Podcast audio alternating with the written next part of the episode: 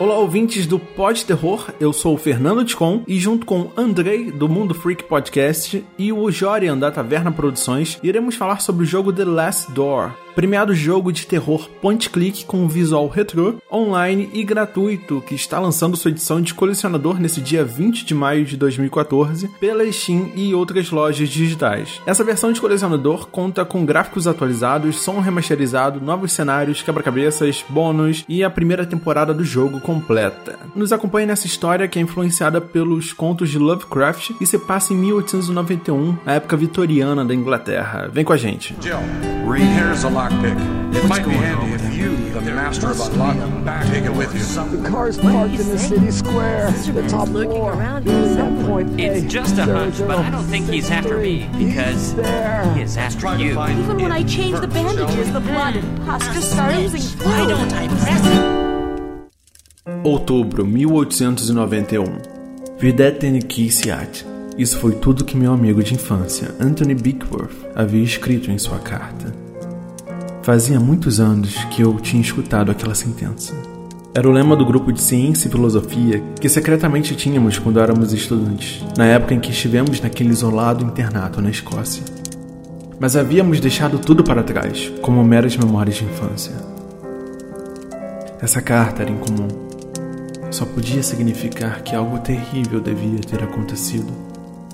Algo que deveria permanecer absolutamente em segredo. Eu tinha que descobrir o que estava acontecendo.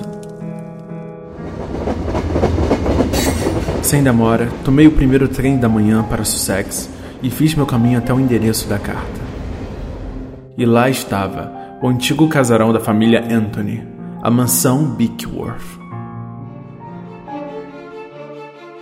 Eu não conhecia esse jogo. É um jogo point click, com visual totalmente retrô, com pixels bem grandes e tal, de terror mais psicológico, né? Um terror, apesar de ter muitas referências de autores que criam sobrenatural e tudo mais, muito do que aparece é uma mistura entre o real e a imaginação do personagem principal. O The Last Door, ele é um jogo online, você joga ele de graça se quiser, até o capítulo 4, acredito, que fecha a primeira temporada. Você joga ele em qualquer navegador que tenha Flash e ele é mantido pela comunidade. As pessoas doam dinheiro para os desenvolvedores e a cada uma cota mínima eles disponibilizam novos episódios. A princípio ele começou no Kickstarter. O primeiro capítulo acredito que tenha sido no Kickstarter e por aí foi evoluindo e tudo mais. Ele é um jogo criado por um grupo de desenvolvedores lá da Espanha chamado The Game Kitchen. Hoje, no dia 20 de maio de 2014, ele está sendo lançado como um, um Collector's Edition com muito conteúdo extra, mais histórias, mini capítulos, um gráfico melhorado pela Steam, pela Good Old Games, que é GOG.com e por alguns outros sites. Maneiro. Eu apresentei esse jogo para o Andrei. Sou eu, sou eu. Eu apresentei e eu fiquei. Gostaria até de, interrompendo aqui minha própria apresentação, gostaria de Por favor. agradecer aí o Nando, porque eu fiquei completamente louco quando eu vi esse jogo pela primeira vez. Mandou o link, eu abri, eu falei, não acredito. Aí, putz, cara, muito obrigado. É um jogo sensacional. nada, nada. E também apresentei pro Jorian. Boa noite, gente. Eu odeio você, Nando, porque eu tive sonhos perturbadores por causa desta porcaria deste jogo. Caralho. cara, esse jogo é muito maneiro, cara. Eu realmente não esperava ele ser tão primoroso assim. É óbvio que o gráfico dele é bem retrô, bem estilizado, bem simplista, né? Outros detalhes como a história e principalmente a trilha sonora deram um toque muito rico nessa narrativa, nesse desenvolvimento. E é lógico, pra quem cresceu jogando point click, é um prato cheio. mas- Sim, com certeza.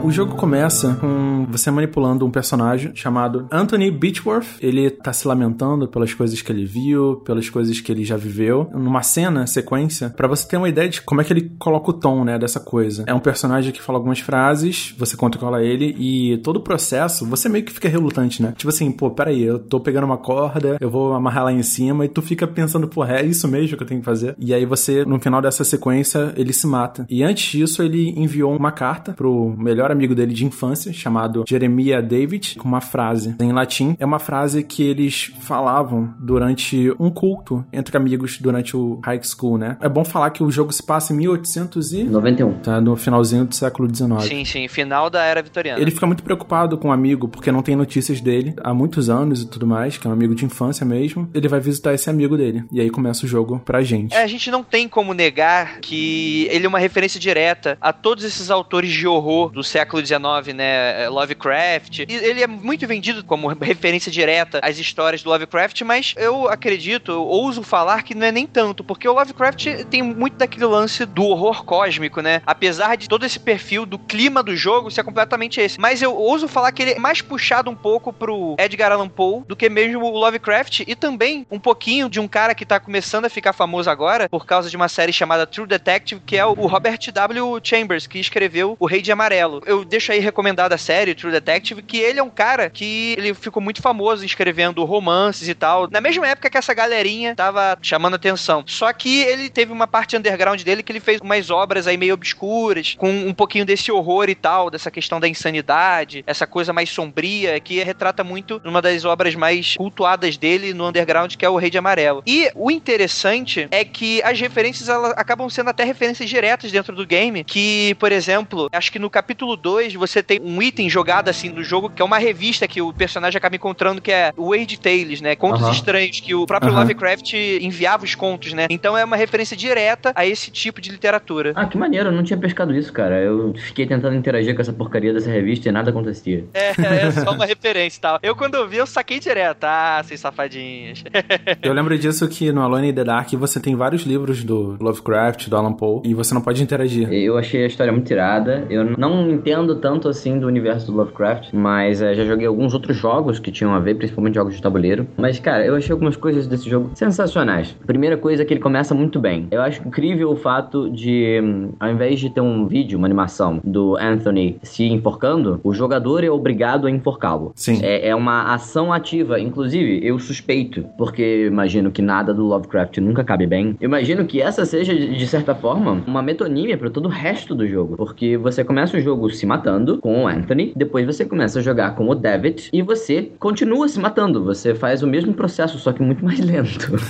Sabe, eu, eu ainda não joguei até o final, não sei o que acontece. Mas eu juro que eu acho que vai acontecer tudo de novo, só que muito mais devagar. Isso é bem Lovecraft, né? Você tem é, todo esse clima meio opressor, né? E degradante. O personagem, na maioria das histórias, ele vai se degradando conforme a história vai caminhando. Aqui, Todo aquele clima de loucura, de ele não sabe o que tá acontecendo, achando que tá ficando louco. Assim, eu não joguei também até o final, mas provavelmente, segundo toda essa literatura, talvez, não é nem spoiler, porque eu realmente não sei o que, que vai acontecer, mas talvez é o que parece ser, né? Umas coisas que eu achei muito fodas. Você entra lá no primeiro episódio, ele se passa todo dentro da mansão do Anthony. Uhum. E a primeira tela, assim, do jogo, quando você vai jogar com o David, você vê que tá se passando no crepúsculo. E é um jogo que não tem. Você vê que não tem o recurso do dia passar. Ao invés disso ser um ponto negativo no jogo, na verdade se torna um ponto muito positivo. Quando você tá jogando o episódio 1, você vê que alguns quartos da casa têm uma iluminação um pouco diferente. Você pode até pensar que é uma questão espacial. Tem uns quartos que estão voltados pro sol e tem uns quartos que estão voltados pra montanha, então eles são mais escuros. Uhum. Agora, conforme você vai avançando no jogo e descobrindo mais sobre todo aquele mistério e descobrindo que existem forças ocultas acontecendo, essa questão temporal, ela fica muito mais marcada. Então, sei lá, no episódio 2, cada quarto parece que tá em um momento diferente do dia. Verdade. Você tem quartos que estão claramente de noite e você passa pro quarto do lado e tá claramente de dia. Eu acho que isso é uma representação maravilhosa do processo da perda de sanidade que o personagem principal tá passando. É bom colocar também que ele meio que não lembra da infância dele, da juventude dele. Após essa carta que ele recebe do Anthony, ele começa a ter visões, começa a ter pesadelos, na verdade, de coisas que ele não entende. E tanto que no segundo episódio da série, ele vai até a antiga escola dele, não só porque ele foi indicado pra ele ir, mas porque ele também queria lembrar dessa época que ele era jovem e aconteceu toda a situação. É mais um fator, né? A pessoa que não lembra. Por que ela não lembra? O que ela queria esquecer daquela época? E aí ele começa a desvendar fatos mais obscuros ainda, que envolviam muito mais do que ele estava esperando. Outra coisa que eu achei muito foda foi como eles lidaram com o místico. Quando você joga o capítulo 1, você não vê muito a presença do místico. Parece que é, tudo pode ser explicado. Sim, E verdade. aí você vai entrando um pouquinho mais na história, vai descobrindo. Daqui a pouco, elementos claramente místicos começam a aparecer, mas ainda só sendo referenciados. Ainda, sei lá, uma notícia no jornal, uma marca na parede, umas coisas esquisitas. E eu já joguei até o final do capítulo 3. No capítulo 3, a presença do místico já é plena. Tem coisas mágicas acontecendo, tem coisas fora de qualquer Sim. tipo de explicação acontecendo. E isso vai gradualmente crescendo numa velocidade muito bem colocada, muito bem construída. E tá Sim. de parabéns, eu estou morrendo de medo até agora. Puta merda. E é interessante que isso também bate muito com essa questão da degradação do personagem. Ou seja, você não sabe se aquilo de fato está acontecendo ou se tudo acaba sendo coisa da cabeça dele. Ele vai ficando cada vez mais insano e você não sabe o que está acontecendo. Né? Mas é, ele começa a se questionar: será que isso é possível? É muito bem construída essa perda da sanidade dele. Eu realmente não cheguei no terceiro episódio. Na verdade, eu pretendo fazer isso ainda hoje. Terceiro e o quarto, se possível. É um jogo que você não precisa de guia, né? Você não tem tantos elementos quanto um point click poderia ter, assim, de interação. Então você realmente não precisa ficar tão perdido. Os quebra-cabeças que são referenciados na história não são tão brutais, assim, como poderia ser. Até a proposta do jogo mesmo é você desvendar a história, você se envolver com a história por meio dos objetos, das coisas que você interage. Que não seja um desafio, uma coisa desafiadora. E sim você ter uma afinidade, uma interação com os objetos, com a coisa toda, mas que eles adicionam história, que eles constroem uma personalidade de quem segurava esse objeto, quem usava esse objeto. Sim, interessante também é que, assim, eu joguei alguns point and clicks na minha vida, eu nunca fui muito fã do gênero, não quer dizer que eu desgoste dele, mas que eu realmente nunca joguei muito ele, apesar uhum. de já ter pego alguns outros exemplares, tanto antigos quanto novos, né? Ele agora tá voltando esse gênero graças também ao Walking Dead, né? Lá da Telltale Games, né? E o interessante é que uma das coisas que eu sempre fui um pouco pé atrás com o gênero do point and click é você é colocado dentro de um ambiente e você precisa explorar esse ambiente mas por que, que eu quero fazer isso? Eu quero terminar o jogo, quero avançar o jogo. Isso, a primeiro momento, pode ser a sua motivação inicial. Só que o que eu gostei bastante do The Last Door é que você, antes de tudo, você quer saber sobre aquela história. Você não quer saber se lá naquele quartinho vai ter um elemento que vai te ajudar lá na frente. Você, na verdade, quer entrar naquele quarto porque você quer descobrir o que, que tá acontecendo. Você quer ter um contexto que você é completamente atirado nesse mundo, você ter completamente noção do que tá acontecendo. E aos pouquinhos, uma coisa bem até Dark Souls, né? Que vai te fazendo através de pequenos elementos elementos e você vai encaixando. Isso é uma das grandes motivações e não terminar um jogo. Eu acredito que o The Last Door funcione mais como uma websérie interativa do que mesmo um simples jogo de point and click. Não que isso tenha problema de um lado ou do outro, mas Sim. vocês estão entendendo, né? Na verdade, a resolução dos quebra-cabeças e tudo mais, foi o que eu disse, ele tem uma ligação muito forte com a própria história. Não tá ali por estar somente, entendeu? Ele tem um background, cada item, cada interação, cada solução de um problema, ele tá diretamente ligado à história. E isso foi muito bem aproveitado porque ele tirou a necessidade de outros quebra-cabeças só por estarem lá. Exato, exato. Então, apesar dele ser uma história interativa na web, você tem um senso de recompensa no final, porque você vai ter aquela recompensa de saber o que, aconteceu, aquela porta escondida, o que, aconteceu com o negócio que você botou naquele lugar. Então, ele te dá uma recompensa. Não é gratuito, né? É só um, um artifício para você Sim. pensar mais. Falando um pouco do gráfico agora, eu não esperava tanto pelo gráfico, porque é estilizado muito retro. Ele usa pixels maiores do que o que era utilizado naquela época de point clicks clássicos da LucasArts, eu acho. Então, você fica meio pé atrás assim, caramba, esse estilo vai me segurar muito nesse jogo e na verdade não. Você começa o jogo e daqui a 20 minutos você não, não reconhece mais um pixelado ali. Você reconhece personagens e ambientes e tudo muito bem detalhado, por assim dizer, né? Porque apesar do gráfico ser totalmente retro com pixels pixels gigantes, os textos usam pixels menores, os textos são bem legíveis e eles são muito descritivos, né? Ou seja, você vê um quadradão que seria um rosto e o texto descreve ele como sendo um rosto delicado de uma mulher, de uma senhora, sei lá o que. E você consegue imaginar Sim. essa visualização mais verbal do que no gráfico mesmo no jogo. E ele tem algumas vantagens que, ao meu ver, apareceu no primeiro capítulo logo. Por ele ser tão pixelado, você não entende exatamente o que está acontecendo quando é jogada uma imagem forte na sua cara. Por exemplo, acontece uma cena dos corvos, eu não vou falar onde, quando e por que vai acontecer, mas ela acontece. Então existe uma cena onde tem milhões de corvos na tela, numa situação muito estranha, muito desconfortável, acompanhada de um som que causa um susto, é uma coisa que você não espera. Você demora uns dois, três segundos para entender o que, que aconteceu na tela. Você não reconhece os corvos ali imediatamente. Você para, olha, aí você viu e você fica estático, você não sabe como reagir. E é uma coisa que eu dou parabéns para esse jogo ter conseguido fazer isso com o gráfico e com essa atmosfera que ele conseguiu. É lógico que isso envolve também a trilha sonora, mas a gente fala isso mais pra frente. Por favor, é, não faz as pessoas acharem que esse é um jogo de susto. Sim. Porque senão eu jamais jogaria ele, cara. Senão eu não ia dormir.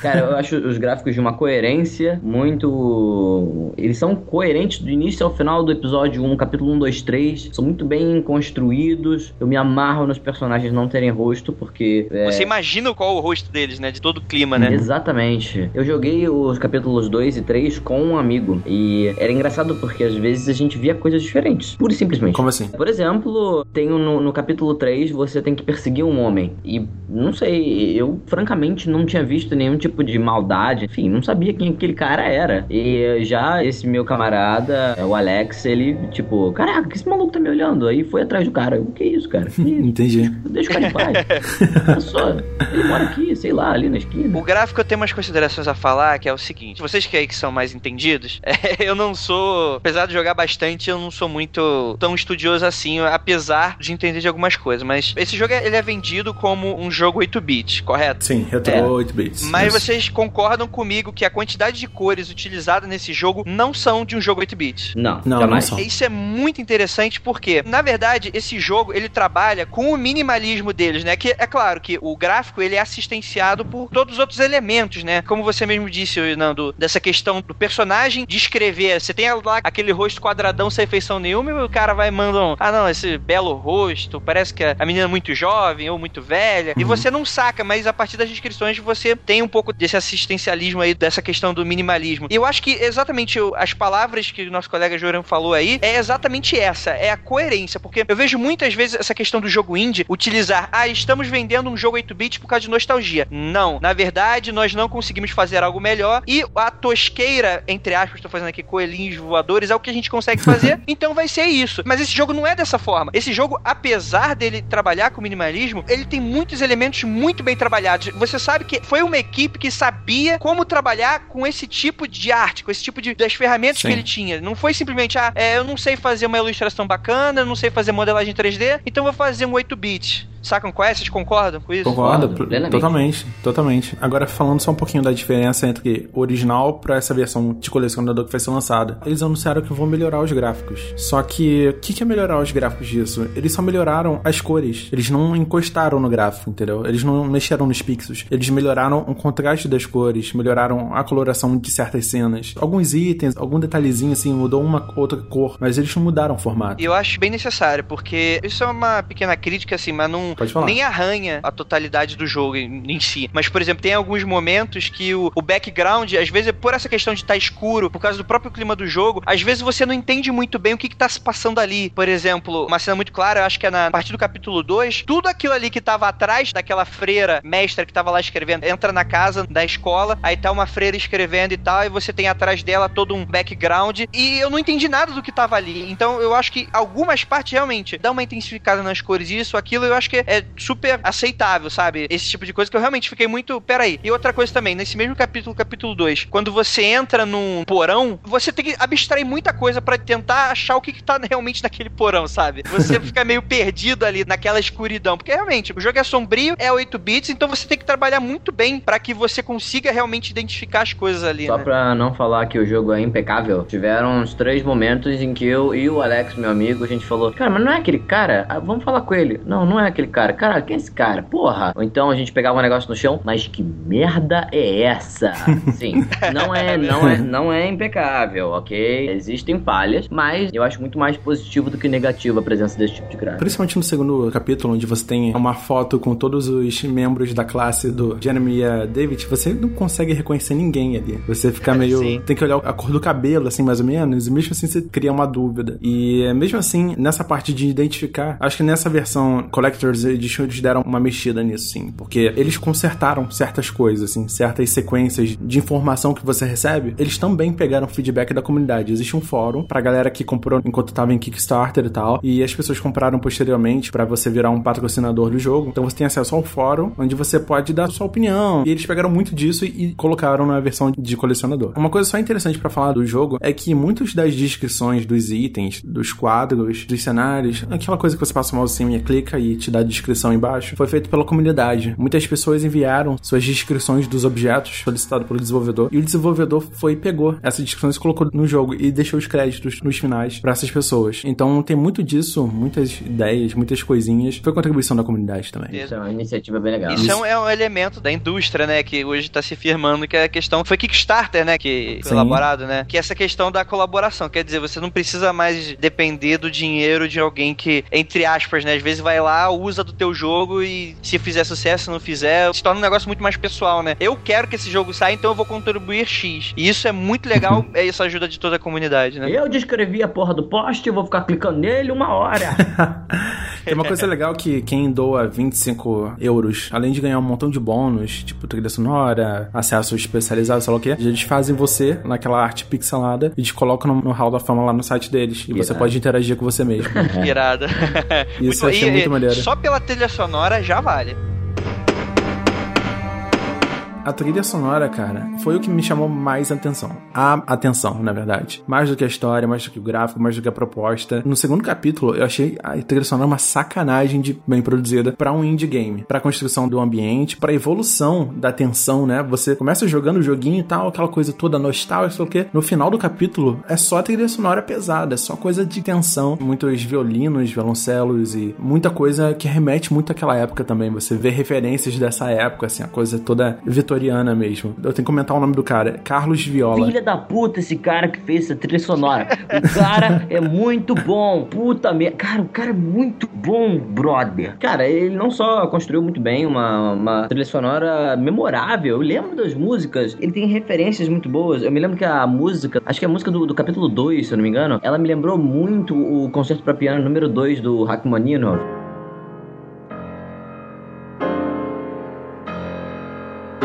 Acho sensacional que o cara não tenha tentado reinventar a roda e tenha feito uma trilha da época muito bem feita. Arrisco dizer que se essas músicas tivessem sido feitas como músicas na época, eh, a gente conheceria ela. Entendi o que vocês dizer. Eu também preciso falar sobre a sonoplastia. Muito dela foi feita pelo próprio estúdio, mas muito dela foi retirada do freesound.org, que é uma database de sons free, totalmente free. Eu utilizo para todos os episódios do Pode Terror, a gente utiliza sons de lá. Os dão crédito a todo mundo que ele pegou o som, entendeu? Eles realmente, tipo, souberam usar muito bem, tratar o som e se encaixar. A sonoplastia é muito legal de ver como foi usada, porque ah, se por um momento você tem a trilha sonora e aquele cenário retrô, por outro, você escuta cada passo, você escuta cada animal, você escuta cada vela queimando, você escuta tudo. Tudo é muito vivo pelo som. Se você botar fone de ouvido, que é o que eles recomendam, você vai ouvir quase tudo vivo ali, tudo se movimentando, seja o vento, seja a fonte, seja o chuveiro, seja qualquer coisa. Isso é muito legal de perceber não só o detalhismo, mas o preciosismo que eles tiveram com a sonoplastia do jogo também. Eu queria só destacar também que no primeiro capítulo você precisa carregar um corvo morrendo.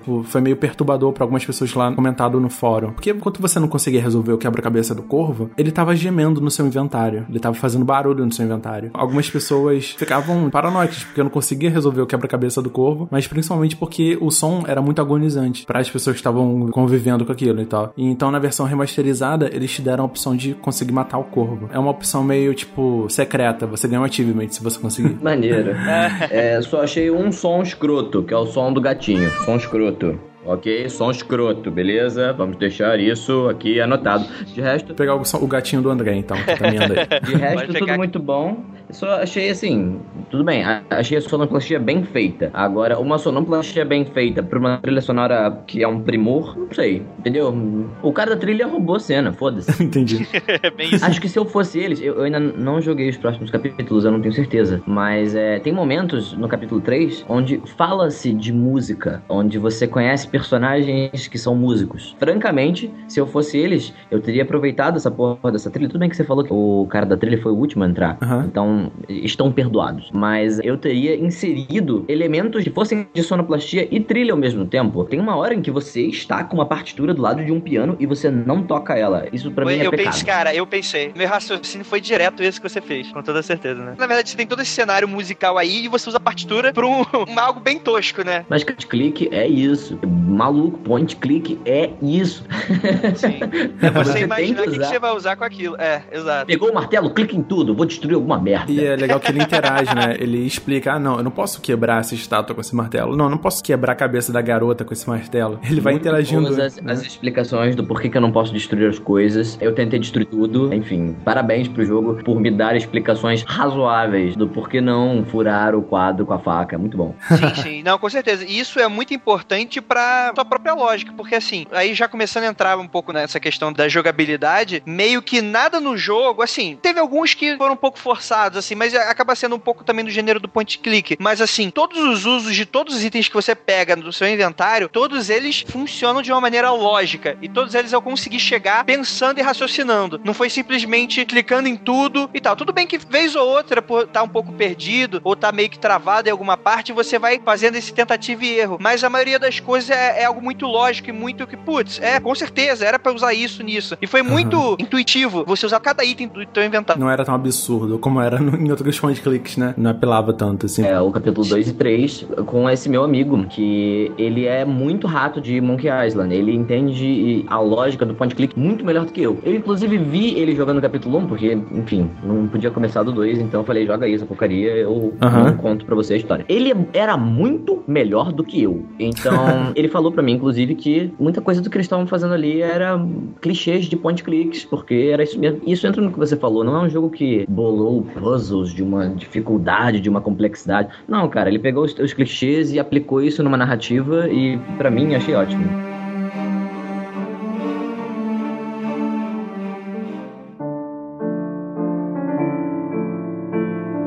Ele não te satura de coisas para você clicar. Você tem uma lupa para saber que dá para ser explorado, uma mãozinha para saber que você pode interagir com a coisa toda. Mas não é saturado. Os cenários, os ambientes não são gigantescos. A mansão que ele visita, a escola que ele visita e outros cenários, eles não são compostos com 30 cenários diferentes, com cada cenário com um montão de pontos de interesse. Não, ele te dá só o necessário para poder contar aquela história. Então você tem a faculdade dele que ele era jovem, podia ter milhares de quartos. Não, mas só tem cinco, seis ambientes ali diferentes no máximo e já é o suficiente para contar aquela coisa. Então eu acho que eles aplicaram o básico, né, do point click mesmo, assim, muita coisa referenciada, muitas animações dentro do seu próprio inventário, inventários que você pode misturar um item no outro. Enfim, é o basicão de point click, mas que ele faz você tomar as decisões ou tomar as atitudes. Tem várias cenas, vários momentos que poderiam ser cutscenes, poderiam ser cenas prontas, não. Você tem que andar com o personagem, você tem que ler com o seu personagem. Então isso deixa você jogar o jogo, encaminhar o personagem, aquela coisa que, tipo, bem ou mal vai ter que acontecer, entendeu? Sobre inventário, achei muito interessante jogar com esse meu amigo, porque eu e ele a gente tem personalidades e backgrounds muito diferentes. E uhum. isso se complementou muito na maneira que a gente usava o inventário. Então, sei lá, tem uma hora que você tinha que cortar um negócio. E, maluco, se eu pegava um caco de vidro, eu ia lá cortar. E,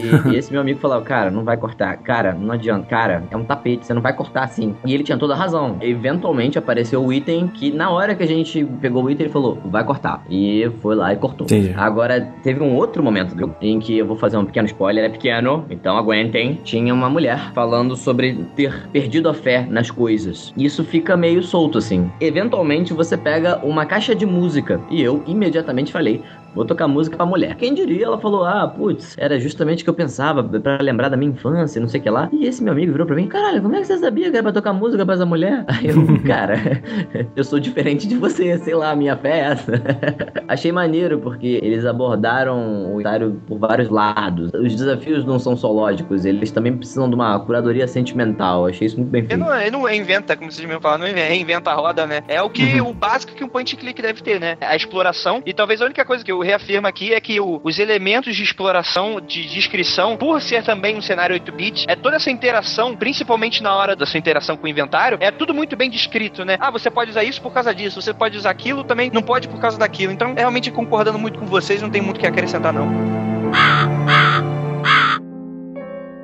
Eles vão lançar uma edição de colecionador. Ele vai estar na Steam, então você vai poder comprar ele por 9,99 dólares. Aqui no Brasil vai ser um pouco mais barato. Geralmente Steam brasileira é mais barato que a americana. Então você leva o jogo completo, que é online. O bom disso é que você pode jogar offline, se quiser. Em qualquer plataforma, Linux, Mac e computador, você vai ter acesso aos achievements do jogo, vários quebra-cabeças novos, mini episódios de prólogo entre os episódios e tudo mais. São 4 horas a mais de jogo, foram adicionadas. Os gráficos foram melhorados e toda a trilha sonora foi remasterizada para uma qualidade superior. Como era Flash, eles tinham que reduzir. Na versão da Steam é toda remasterizada, toda bonitona. Sensacional. E você vai poder encontrar eles em versão DRM Free, lá pelo goodoldgames.com e também pela Steam e pela Phoenix Online Studios, é a publisher deles. E também está disponível pela Gamers Gate. Uma coisa que eu tenho que citar é que o jogo, ele é gratuito, os quatro primeiros episódios normais e tal, online, você pode jogar eles. Algumas pessoas tiveram dificuldade com ele porque o jogo tá em inglês nessa versão da Steam, mas você pode jogar ele português até o terceiro episódio online. E isso é importante dizer porque muita gente, como o Andrei, o Rafael Jacuna, ou eu mesmo, eu parei algumas vezes para pesquisar alguns termos em inglês, porque ele é muito poético. Ele usa aquela época como base, então você tem muitos termos poéticos. Rebuscado, né? É, é complicado mesmo às vezes. Eu precisei dar uma explorada, aprendi algumas coisas, mas ele tá em português, ele tem tradução pela comunidade, a comunidade tá traduzindo. Eu me disponibilizei para traduzir o quarto episódio, então só tô aguardando Olha a resposta aí. deles. E eu queria muito ver esse jogo lançado na Steam em português. Eu recomendo para quem não tiver problema em jogar em inglês ou jogar online, jogue o jogo gratuitamente, vê se vale a pena. E se você se apaixonar pelo jogo como eu me apaixonei, busca ele numa dessas lojas que você não vai se arrepender.